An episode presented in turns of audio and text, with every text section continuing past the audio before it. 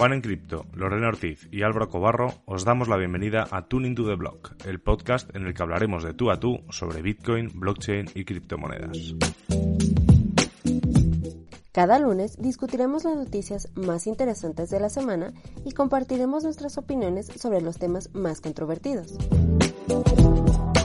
Además, semana a semana vamos a tener invitados especiales con los que podremos conversar, debatir y lo más importante, seguir aprendiendo de Bitcoin y los temas que levantan interés en la industria de las criptomonedas.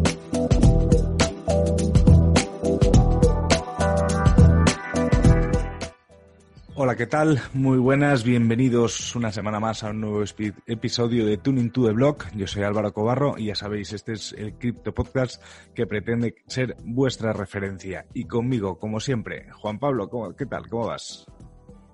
Hola Álvaro, todo muy bien. Aquí otra semana emocionante en el mundo de, como lo llamas tú, el criptomundo. Aquí con noticias interesantes con respecto a las distintas blockchains, con respecto al precio de los distintos criptoactivos, todo cambiando mucho. Esperamos que siga haciéndolo porque eso es lo que parte de lo que nos apasiona. ¿Y tú, Lore, cómo estás?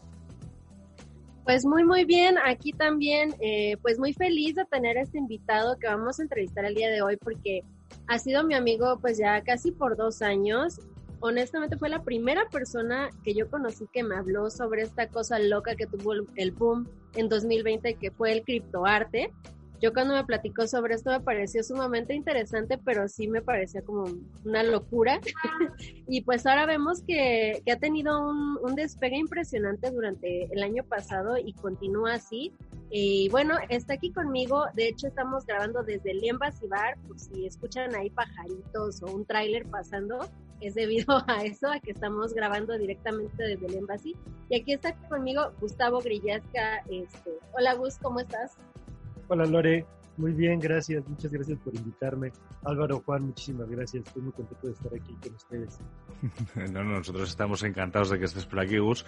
De hecho, nos da mucha envidia a Juan y a mí porque hemos visto en la previa que estáis tomando, compartiendo una cerveza en el Embassy, que es algo que Juan y yo, de momento, parece que va a tardar mucho en, poder realizarse, pero bueno, llegará, llegará el día en el que en el que podamos ir al Embassy a tomarnos una cervecilla.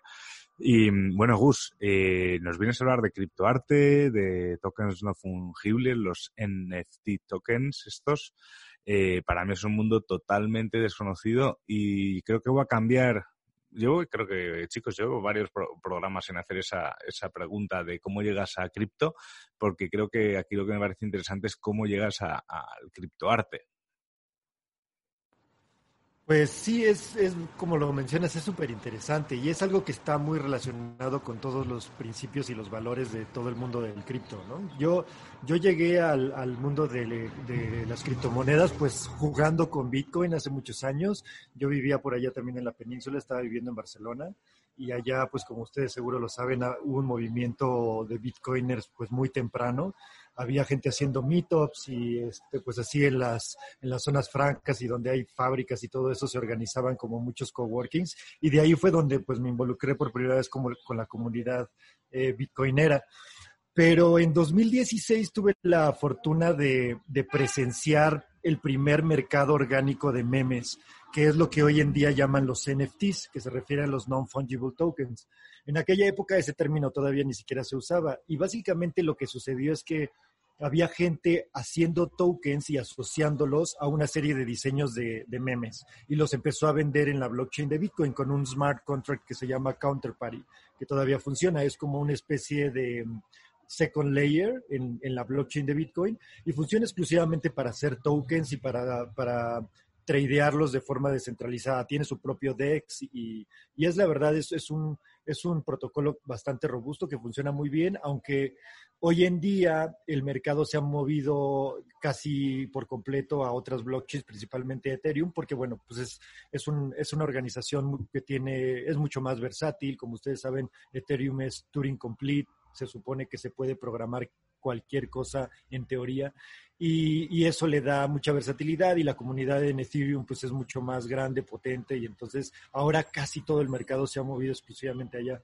Pero en, la, en las los inicios en la prehistoria del criptoarte, pues por allá de 2016, habíamos por ahí algunos grupos de frikis jugando con, con estos memes y nos dimos cuenta de inmediato que esto tenía un potencial gigantesco. Entonces, eh, pues la profecía, como todo el mundo de cripto, se ha ido cumpliendo año con año y estamos viendo cada vez más adopción y me parece ser que el año pasado fue cuando finalmente ya toda la comunidad cripto, por lo menos, se dio cuenta de que había un fenómeno muy interesante que estaba pasando.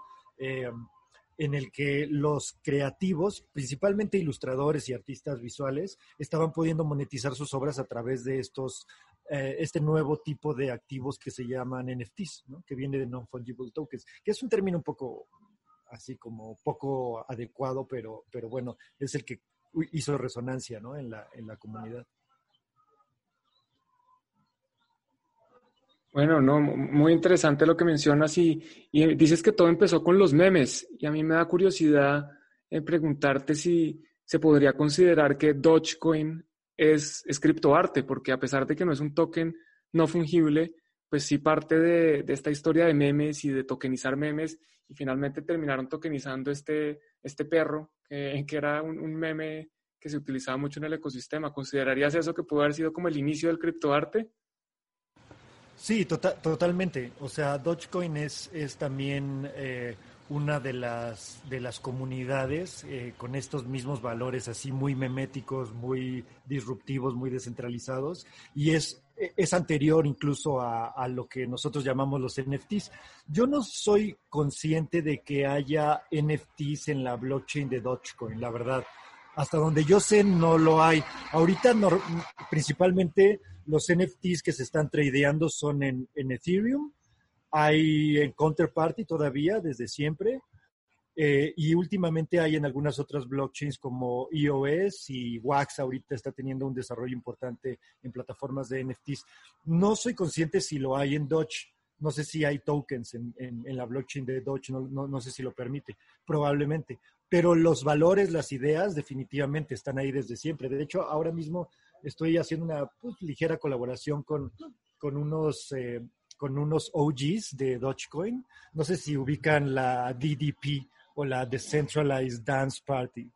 Es, es, básicamente un proyecto de unos chicos, creo que son de Vancouver originalmente, y desde hace muchos años, ya, ya bastantes años, empezaron a organizar una fiesta en diferentes ciudades del mundo al mismo tiempo. Es una Decentralized Dance Party. Entonces, ellos han estado creciendo este proyecto desde hace muchos años. Yo tuve la oportunidad de conocerlos en persona, pues hace justo un año cuando fue Ethereum Denver. Y, y, entonces uno de ellos ahorita está haciendo un documental y quieren tokenizar parte de ese documental para, pues, para financiar el proyecto y cuando ganen el Premio Nobel de la Paz van a utilizar esos fondos para, para desarrollar este, esta fiesta en, en, otros países también, no solo en Canadá y Estados Unidos eh, principalmente. Entonces, es, e, y ellos son mucho, mucho, muchos de ellos vienen de Dodge. Eh, entonces, eh, claro, o sea, todo esto, pues todo, hay mucha compatibilidad, ¿no? De valores y de, y de, y de ideas. Eh, hablando justamente de criptoarte en diferentes eh, blockchains, eh, yo sé que tú eres como más fanático de Bitcoin, no tanto de Ethereum. de hecho, el proyecto que tú tienes que se llama Artolin, por cierto, les recomiendo que lo chequen, es artolin.org, ¿sí? tokeniza criptoarte en, en, Bitcoin, como mencionaba este Gus. ¿Tú qué opinas de, que se utilicen otras eh, blockchains para poder tokenizar criptoarte? Como por ejemplo, apenas nos enteramos de un concurso de criptoarte en Avalanche, para tokenizar en Avalanche. Eh, ¿Tú qué opinas sobre esto y si crees eh, que es algo positivo o negativo para el ecosistema? No, yo, yo creo que entre más opciones siempre es positivo. Ahora, la verdad es que yo vengo de la escuela de pensamiento maximalista, la verdad, y yo creo la razón por la que soy un poco maximalista, sin la parte tóxica, porque la verdad es que no, o sea, yo, yo no estoy de acuerdo con muchos maximalistas de Twitter, por ejemplo, que se la pasan eh, eh, hablando, hablando mal de las otras blockchains. O sea, no le veo la verdad nada productivo a estar diciendo que todo lo demás es un scam, aunque muchas veces tienen razón pero, pero no, yo no creo que todo lo, todo lo que no es Bitcoin es un scam, o sea, en eso sí difiero. Pero, pero lo que sí comparto con los maximalistas es que hay ciertas propiedades que tiene Bitcoin que no tiene ninguna otra blockchain. Y en el caso de los crypto collectibles, o lo que hoy en día llaman NFTs, creo que es especialmente cierto, porque si tú quieres tener un activo eh, que quieres revender dentro de 20, 30 años, como pasa con el, perdón, ya, el COVID, perdón. Se le, fue, se le fue un cacahuate de lado ahorita con su cerveza. Es que ando comiendo cacahuates y cerveza.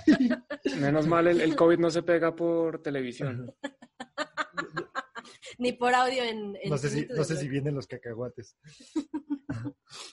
Pero eh, mi punto es que si queremos que los NFTs, que está en, en, mi entendimiento, pues es realmente la propuesta de valor, si queremos que los NFTs o el criptoarte o los cripto collectibles, que todos son un poco sinónimos o al menos se intersectan en, en buena medida, si queremos que estos objetos de valor te, tengan esa durabilidad a largo plazo, o sea, queremos que eh, eh, yo si compro una obra como un activo de especulación y quiero revenderla dentro de 30 años, eh, yo no creo que todas las blockchains vayan a estar ahí dentro de 30 años, o por lo menos el valor que tienen actualmente o la adopción o la comunidad. Yo pienso que muchas de ellas, eh, pues si no desaparecen, por lo menos van a pasar de moda y van a estar ahí en el olvido. Entonces, ¿qué caso tiene tener un criptoactivo valioso que me costó mucho dinero? Eh, si la garantía no es la, si no tiene las mejores garantías a largo plazo. Y yo creo que Bitcoin es actualmente todavía la blockchain que tiene mayores garantías para, para durar a lo largo. Por eso yo creo que son más valiosos los activos que están sobre la blockchain de Bitcoin. A ver, habiendo dicho eso, los NFTs no están en la blockchain, ni en la de Bitcoin ni en la de ninguna otra. Eh, normalmente el archivo digital está en una base secundaria, en una base de datos secundaria, como en IPFS, por ejemplo, o se necesitan de, de otras leyes como, como Infura. O sea, hay muchas cosas que, complementan a la blockchain para, para que en su totalidad eh, tengamos este criptoactivo que llamamos NFT. Yo sigo pensando que la blockchain de Bitcoin va a ser la que va a tener muchos de los activos más valiosos, y no, no, definitivamente no todos, pero sí muchos de ellos. Y yo le sigo encontrando muchos problemas a, Ethereum, aunque, o sea, aunque sobre todo desde hace un año y medio he estado trabajando más en Ethereum, tenemos una plataforma que se llama Artist Liberation Front, que pueden ustedes hacer sus propios NFTs en alfwallet.com. Y esa es, es, una plataforma que ya tiene usuarios y llevamos haciendo NFTs en Ethereum desde hace tiempo y, y, estoy trabajando cada vez más en Ethereum porque la comunidad es muy grande, pero aún así creo que Ethereum tiene, tiene problemas graves. Como por ejemplo el tema de las fees, o sea, el tema de las fees en Bitcoin hace, en el último bull run a finales de 2017, llegó a ser muy grave, pero en Bitcoin tú no pierdes los fondos si no pasa tu transacción. O sea, es raro que no pase, a lo mejor se tarda una semana en pasar, pero pasa eventualmente. Y si no pasa, los fondos siguen en tu, en tu balance, ¿no? En tu wallet. En Ethereum no, en Ethereum si no pasa la transacción pierdes ese, eso, ese dinero que pusiste en fees. O sea, tiene como elementos de este tipo en los que yo creo que lo mismo, si en Bitcoin se fue la comunidad de artistas a otras blockchains, es muy probable que pase en Ethereum también. Al final has dicho bastantes cosas muy interesantes. A mí una que me ha llamado la atención es eso, lo de para qué la, vas a hacer un, un NFT en, en, una blockchain, pues yo qué sé, en, Ripple, por ejemplo, que desaparecerá pronto. O si no desaparecería, la verdad es que no, no tengo ni idea. Pero eso me parece interesante, ¿no? Y ahí obviamente Bitcoin es la que presenta como, como, como mayor robustez. Pero yo creo que hemos cometido un error aquí en, este episodio de Tuning to Blog porque, porque hemos empezado a hablar de, muchos conceptos que, que, alguien que es neófito en este mundo de, del criptoarte creo que se le van a escapar. Entonces yo creo que voy a rebobinar un poco y, y te voy a preguntar, Gus, eh, exactamente en qué consiste una obra de criptoarte, porque yo hasta donde tengo entendido, uno de los problemas de conectar eh, algo físico con algo virtual, como puede ser la blockchain, ¿no? Es que al final, pues sí, yo puedo, hacerme con, un, o sea, tokenizar un cuadro físico. Eh, si lo entiendo bien, pues yo puedo tener el cuadro en mi casa y te vendo a ti el token que, vale, que, que, realmente acredita que la propiedad del cuadro es tuyo, pero el cuadro lo sigo teniendo yo. Entonces, eh, no sé si es que no he entendido muy bien de qué va todo esto o, y estoy seguro, bueno, estoy seguro que no lo he entendido bien, entonces eh, creo que eres la persona indicada para explicarnos eh, en qué consiste el criptoarte y qué procesos o, qué, se, hacen para, para tokenizar una obra de arte. Sí, e, esa es una muy buena pregunta. Eh, hay, hay siempre una relación interesante entre los tokens o las cosas que se tokenizan y el mundo físico. Pero en mi opinión y la de muchos otros, ese no es el, use case más importante. O sea, tokenizar objetos físicos del mundo de tres dimensiones en el que vivimos en la blockchain, al final del día no es muy diferente a un contrato legal, por ejemplo. O sea, hay un documento o un testimonio eh, o un instrumento notarial que le concede a cierta persona ciertos derechos o, acredita ciertas cosas. Pero para que realmente funcione, pues necesitas como una institución que lo haga valer, o sea, que le dé palos al que no lo quiera cumplir o que, o que le tenga la, capacidad física de ir a decomisar esos bienes. Entonces aquí eso, eso involucra un sistema judicial, involucra cosas pues del mundo eh, más tradicional que conocemos. En mi opinión, el verdadero, el, verdadero eh, aspecto interesante de los NFTs se limita al mundo digital. O sea, es lo que va a revolucionar realmente es la forma en cómo nos vamos a relacionar en el ciberespacio. Como ya nos relacionamos, pero sobre todo tomando en cuenta que nos vamos a relacionar cada vez más en ese metaverso, vamos a habitarlo cada vez más, eh, los objetos de valor que nos vamos a, compartir en ese mundo virtual van a, van a tener un formato, si no exactamente igual, muy parecido a lo que hoy en día llamamos NFTs. Y ahí es donde está la verdadera revolución, porque hacer el, el vínculo entre lo digital y lo físico siempre involucra muchas otras componentes que en este caso pues son interesantes y va a suceder, pero digamos que el foco o las luminarias no están ahorita mismo en, en, esa dirección. Hay muchas personas, hay, hay varios proyectos eh, intentando tokenizar obras de arte tradicionales, así como un Picasso, yo qué sé, y puede, o sea, puede tener sentido, o sea, bursatilizar un objeto físico, eh, como ha sucedido muchas veces en la historia con otros objetos, incluso antes de la blockchain, pues se han bursatilizado muchos activos y muchos, muchos bienes físicos. Eh, y eso evidentemente pues va a tener una extensión en el ecosistema de la blockchain y eh, hay muchas personas trabajando en eso y probablemente la blockchain va a traer transparencia y va a traer accesibilidad a, partes, a, sectores muy grandes de la población mundial. Sin embargo, lo que realmente es transgresor es la forma como nos vamos a relacionar a través del Internet, a través de las redes eh, sociales y, y, en el mundo virtual. O sea, yo lo visualizo más eh, imaginándome habitando ese ciberespacio en el que todos nosotros podríamos estar teniendo pues esta conversación en un mundo virtual como, como CryptoVoxels o como VRChat.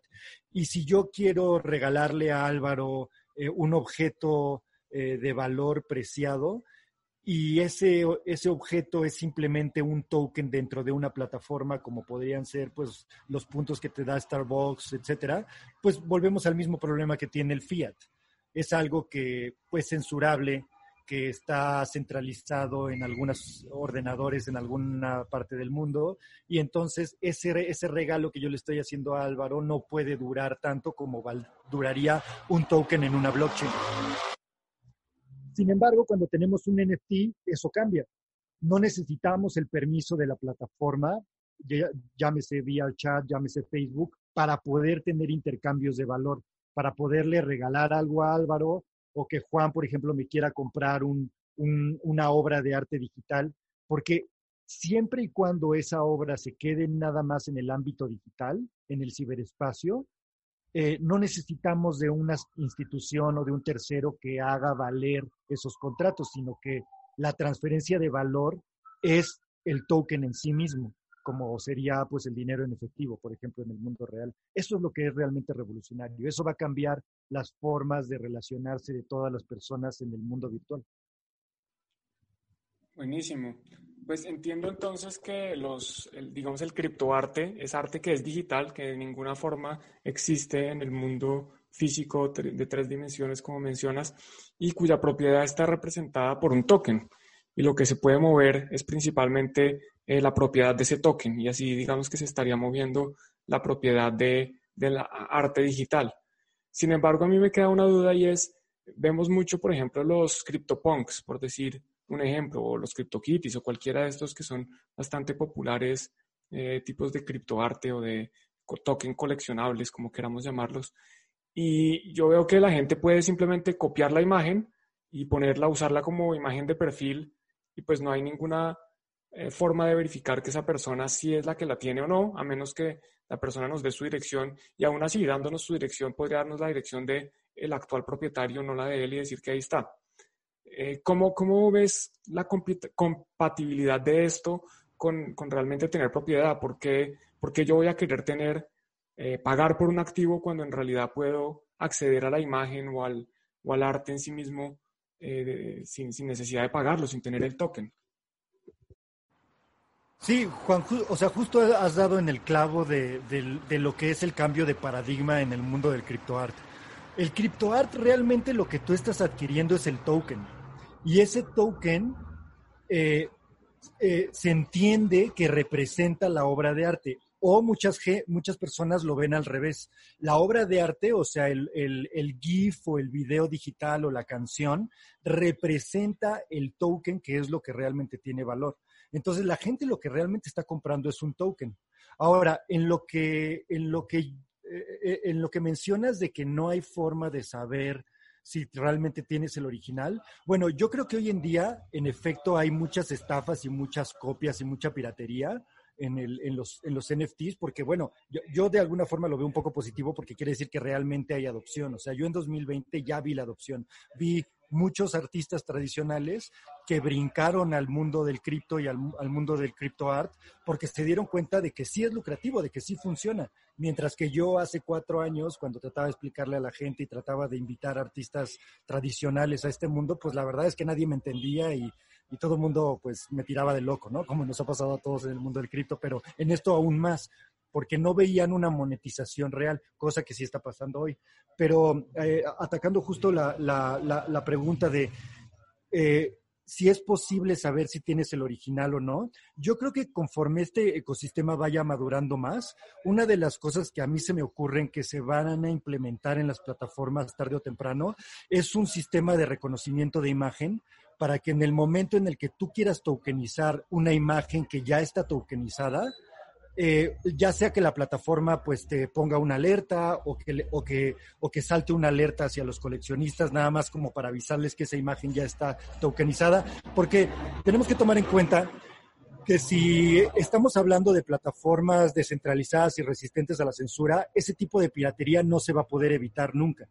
Sin embargo, sí es posible, gracias a las propiedades de la blockchain y gracias a la complementariedad de estas otras tecnologías como el reconocimiento de imagen, sí va a ser posible eh, notificar a todo el mundo o hacer lo suficientemente visible que una obra que ya se tokenizó alguna vez eh, todo mundo sepa que una segunda tokenización de exactamente la misma obra es una copia de una obra anterior. esa tecnología, digamos que ya existe. Solo es cosa de que las plataformas vayan madurando más y que los coleccionistas también vayan eh, madurando para poder reconocer este, este tipo de cosas. Hoy los mecanismos para evitar ese tipo de copias o fraudes lo que, que, se dan hoy en día, pues es simplemente los sistemas de reputación. Las plataformas suelen poner una verificación a los usuarios y hoy en día en plataformas como Rarible, por ejemplo, que me parece que es actualmente la plataforma que tiene más usuarios, Rarible y OpenSea, como son totalmente abiertas, pues todo mundo que quiera hacer un NFT brinca a cualquiera de esas dos plataformas y ahí es donde también está toda la piratería, e incluso hay propaganda y hay pornografía y ya hay de todo. Eh, eso es un, es un signo positivo en cuanto a la adopción, pero al mismo tiempo, si yo quiero realmente invertir en un artista, si yo quiero invertir una cantidad fuerte de dinero en una obra, pues me la voy a pensar dos veces antes de comprarla en Rarible y sobre todo de un usuario que no está verificado, por ejemplo, ¿no? Entonces ya existen algunos mecanismos muy primitivos para evitar ese tipo de copias eh, en las que no le estás comprando realmente al artista, sino le estás comprando pues a alguien que simplemente se descargó la imagen y la está volviendo a tokenizar. Pero yo creo que esto conforme vaya madurando el ecosistema, no me parece difícil que se vaya a ir resolviendo poco a poco. Perfecto, creo que, creo que me queda claro. Recientemente vi que alguien decía, bueno, es que porque me preguntan, ¿por qué compré un CryptoPunk por 170 mil dólares? Una cosa así, un, número que a algunos les puede parecer ridículo, impresionante. A mí definitivamente me parece impresionante. Y él decía, es que es como usar un Rolex digital. Es mi forma de mostrar, mire, yo tengo dinero y me lo gasto en lo que yo quiera y me lo gasto en lo que me gusta. Y de cierta forma tú lo decías, la gente pues, va a seguir falsificando todo, va a seguir falsificando Rolex, va a seguir falsificando carteras Cartier, el Louis cualquier marca, no, no, tengo ni idea de qué marcas son eh, más eh, exclusivas o más caras, más costosas, pues creo que va, a pasar algo similar. Sin embargo, el hecho de, tener el original, de tener el Picasso original o el Van Gogh original, pues no, así haya un Van Gogh, eh, digamos, falsificado, pues no, es lo mismo, ¿no? siempre se va a poder replicar un Picasso pero pues el, original es uno y el que lo tiene, lo tiene y el otro pues tienes una copia.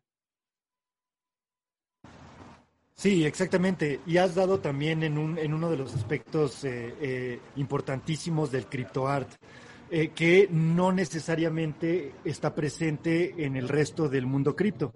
O sea, para nosotros eh, entender el valor que tiene Bitcoin, por ejemplo, pues sí tienes que romper algunos paradigmas y una vez que entiendes eh, pues el, valor de la resistencia a la censura y de la y, de todas estas propiedades que tiene Bitcoin, que lo puedes transferir, etcétera, pues entiendes, ¿no?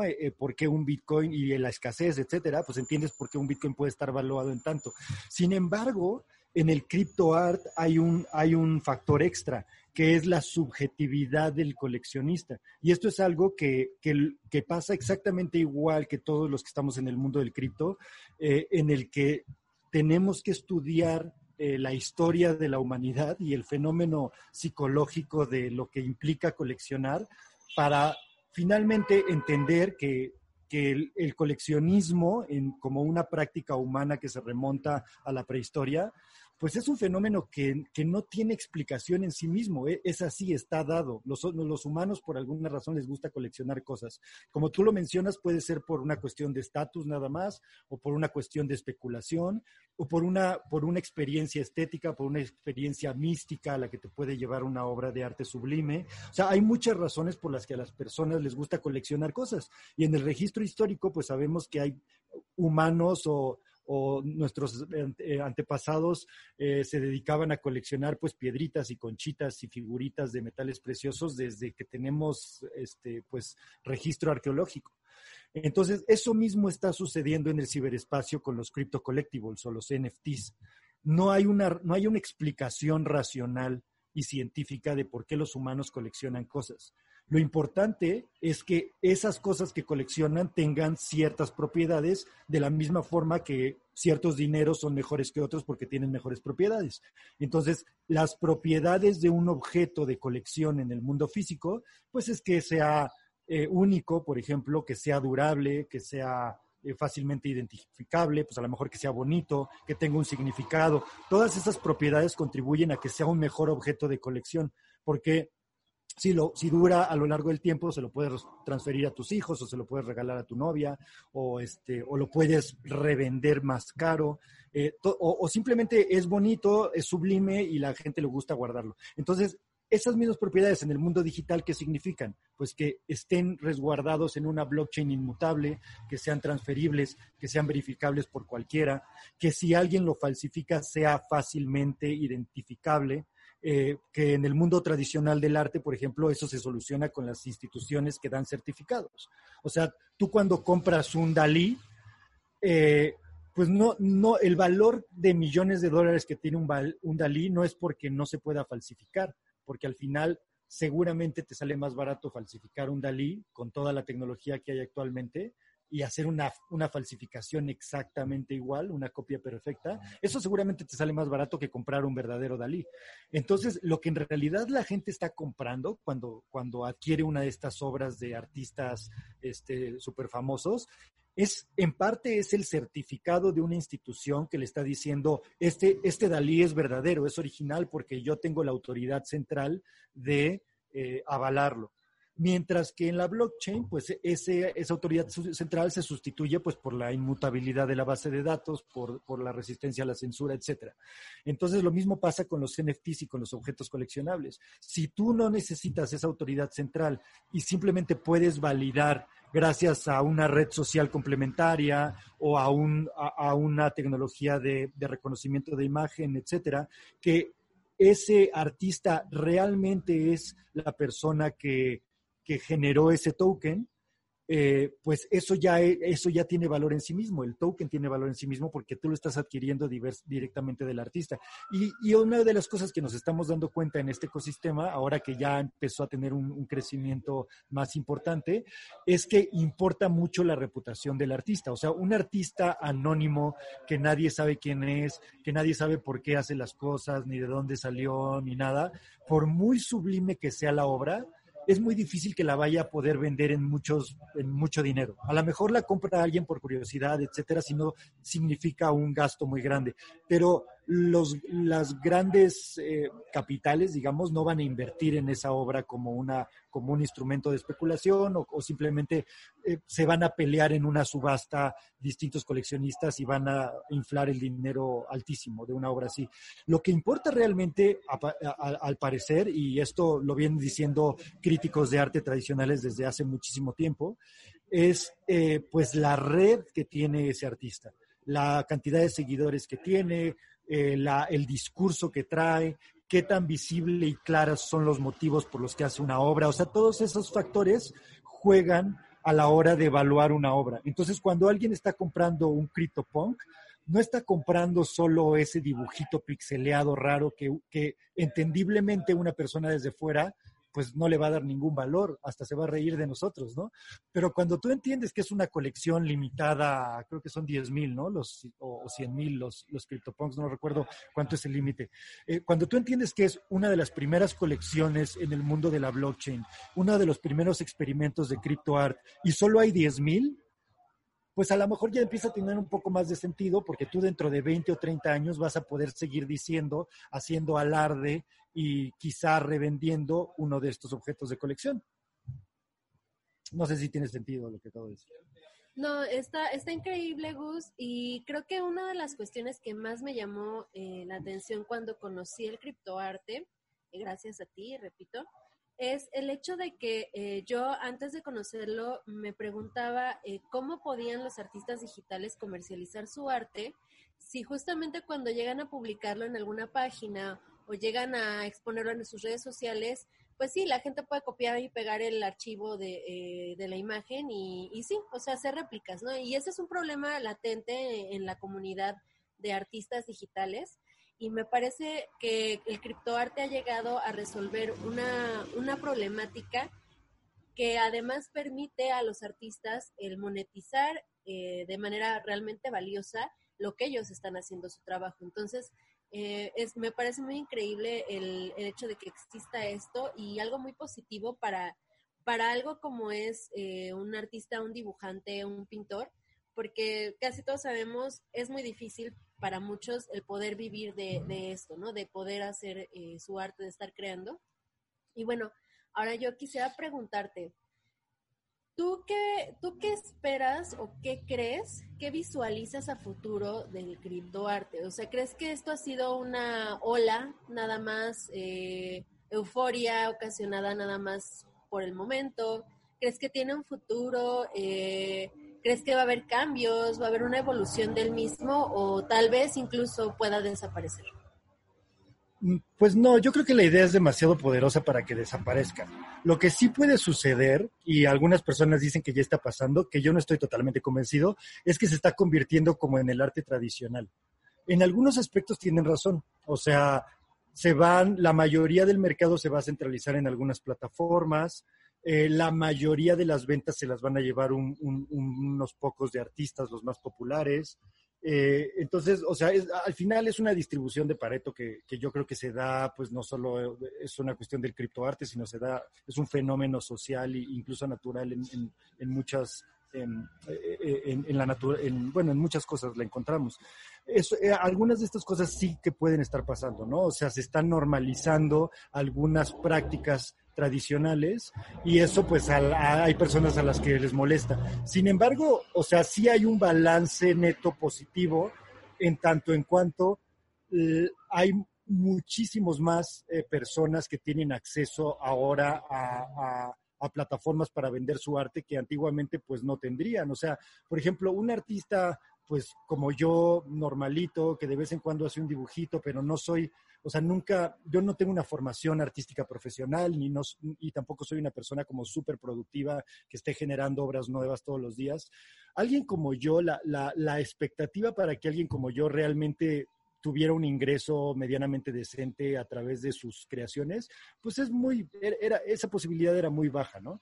Sin embargo, con el criptoart, al tú tener acceso a un mercado internacional, es mucho más fácil que tus obras se valoren mucho más, porque o sea, tu red de, seguidores se, amplía ah, exponencialmente. Entonces es más fácil que encuentres personas que tienen valores comunes con los tuyos y que les guste tu estética y entonces estén dispuestos a pagar más dinero. Y eso sí es verdad y eso lo estamos viendo. Esto, eso es totalmente real. O sea, yo, la, comunidad de criptoartistas que conocí aquí en México el año pasado, eh, pues ya hemos visto unos casos clarísimos de, de muchísimo éxito, ¿no? Aquí mismo en la Bitcoin Embassy hace como un año, Carlos Marcial y, Lucho Poletti tokenizaron una obra. Y Carlos Marcial es un muy buen ejemplo de alguien, él lo dice todo el tiempo en su cuenta de Twitter. Es, una, es, un artista que hasta antes del 2020 se había dedicado toda la vida a trabajar de freelancer para empresas pues de, de, marketing o yo qué sé. Y de pronto descubrió el art y pues con todo el conocimiento que trae y todo el talento en animación y todo lo que sabe hacer, pues eh, ganó muchísima popularidad, eh, sus obras se están cotizando en, dinero, en muchísimo más dinero del que, del que empezó hace un año. O sea, en, el transcurso de un año se, revalorizó su obra muchísimo. Y esto en, mayor o menor medida está pasando con muchos artistas que estoy viendo a mi alrededor, ¿no? Aquí mismo en la Bitcoin Embassy, atrás de nosotros tenemos una exposición que, que organizamos para el Día de Muertos, este, con ayuda de, José y el proyecto de Museo del Caos, y artistas que participaron en esta obra como, como Mr. Monk y Neurocolor y Mojarra. Eh, son artistas que vienen del mundo tradicional y que pues seguramente como son muy talentosos pues vendían por aquí y por allá y hoy en día se han volcado casi exclusivamente al cripto art porque pues sus ganancias son están en otro nivel, tienen otro orden de magnitud en sus ganancias porque tienen acceso a un mercado mucho más grande. Entonces no no va a desaparecer el cripto art, puede ser que se normalice un poco en, en en detrimento de lo que algunas personas quisieran. Sin embargo, para mí eh, los NFTs tienen una mayor trascendencia que el criptoarte, o sea, los crypto collectibles o los objetos escasos digitales asociados a archivos cualquiera, como puede ser una canción, un poema, un, meme o lo que sea. Estos objetos de valor tokenizados van a ser muy trascendentes en el, en, el, en el ciberespacio. O sea, van a, este, estos son los, los proto objetos de valor de, la, siguiente generación, a lo mejor de los siguientes 10 años o, o, de, o, de, o del Internet del futuro. O sea, todos los objetos que nos estemos intercambiando en los foros y en los mundos virtuales van a, de, una forma o de otra, se van a parecer un poco más a, esto que nosotros llamamos NFTs hoy en día. O sea, la idea es demasiado poderosa como para que simplemente desaparezca. He dicho, Gus, creo que, esta es una pregunta que a medida que te he ido escuchando y, se me ha venido a la cabeza, eh, teniendo en cuenta que Bitcoin ya de por sí yo lo considero una obra de arte, probablemente una obra de arte eh, inacabada, y teniendo en cuenta también que hay una propiedad de Bitcoin casi imperceptible, que es que realmente Bitcoin es fungible con sus, con sus reservas, ¿no? Porque al final un Bitcoin es totalmente rastreable e incluso se podría marcar y, y, entonces ese Bitcoin ya no es fungible del todo porque no lo intercambias por otro Bitcoin igual.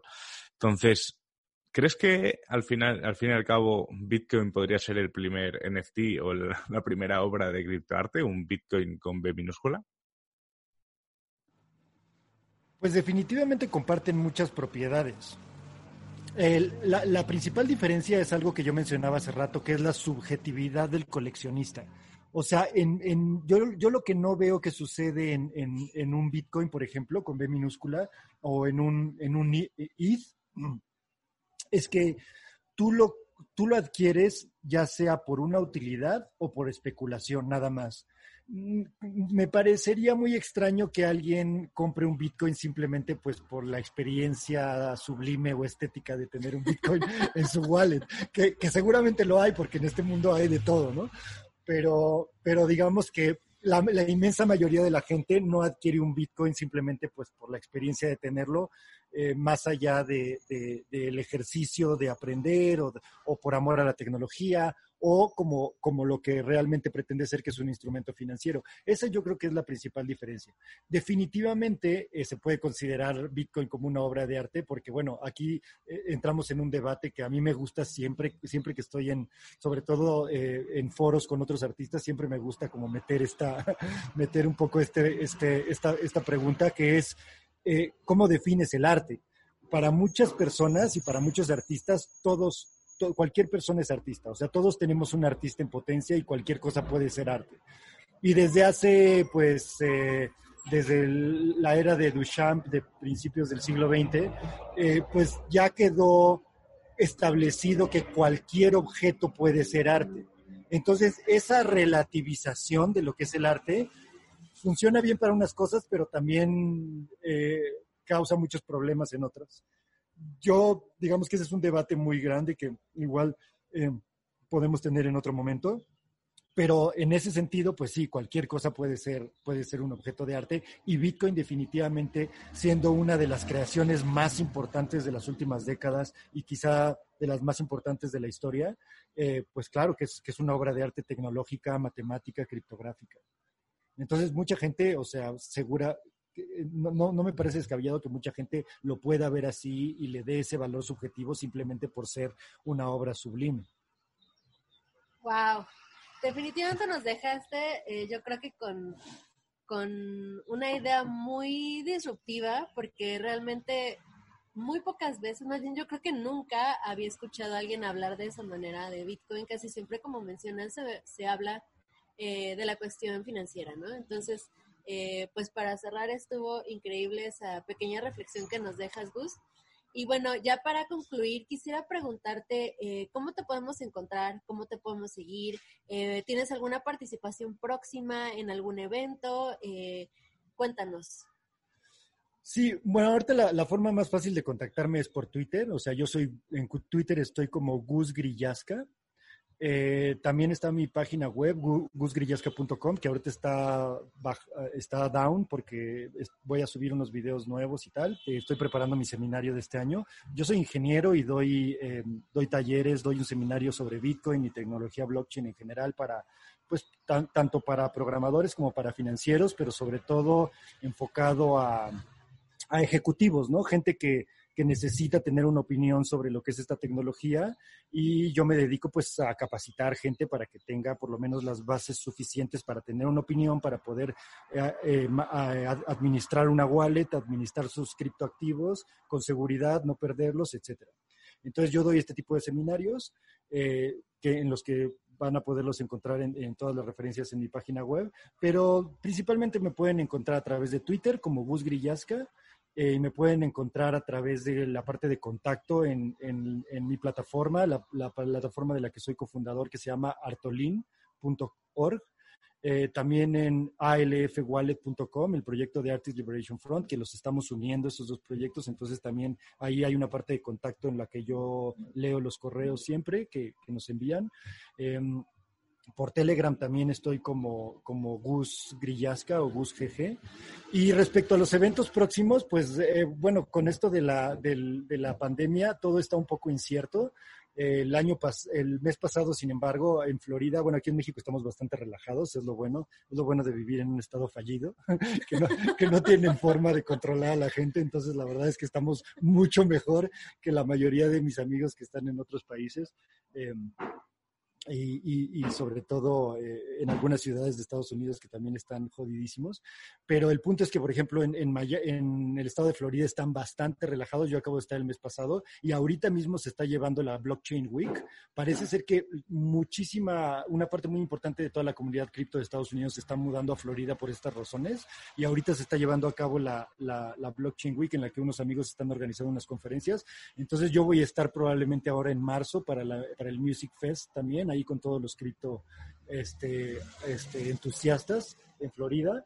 Eh, para el mes que entra, en febrero, eh, normalmente cada año se hace en Acapulco, pero este año no va a suceder, entonces van a ser una especie de eventos descentralizados que se llama Agorapulco. Entonces voy a estar por ahí, seguramente, probablemente estaré transmitiendo con algunos de, las, de los podcasteros que, que estarán por allá. Eh, en abril teníamos programado Bitcoin 2021 en Los Ángeles, pero como California está, o sea, está pues un poco como en Europa, ¿sabes? Están demasiado estrictos con la regulación. Yo sigo escéptico de que vaya a suceder ese evento, pero bueno, pues estamos a la espera, o sea que ojalá que suceda. Y así van pasando, van pasando eventitos así. Yo los mantengo informados, síganme ahí en las redes o, o contáctenme a través de mi página o de artolin.org o de Gus Grillasca en Twitter. Perfecto, Gus. Pues muchísimas gracias y muchísimas gracias a todos los que nos escucharon hoy en este apasionante episodio hablando sobre criptoarte. Recuerden, si no se han suscrito a este podcast, suscríbanse en su plataforma favorita. Puede ser Spotify, iBox o cualquier otra donde estén escuchando esto. Y también pueden seguirnos en redes sociales. Abajo en la descripción del episodio vamos a dejar todos los links de Gus y también los links a nuestras redes sociales. Un abrazo de parte de la familia de Tuning to the Block y nos vemos la próxima semana, o más bien nos escuchamos. Chao. Hasta luego.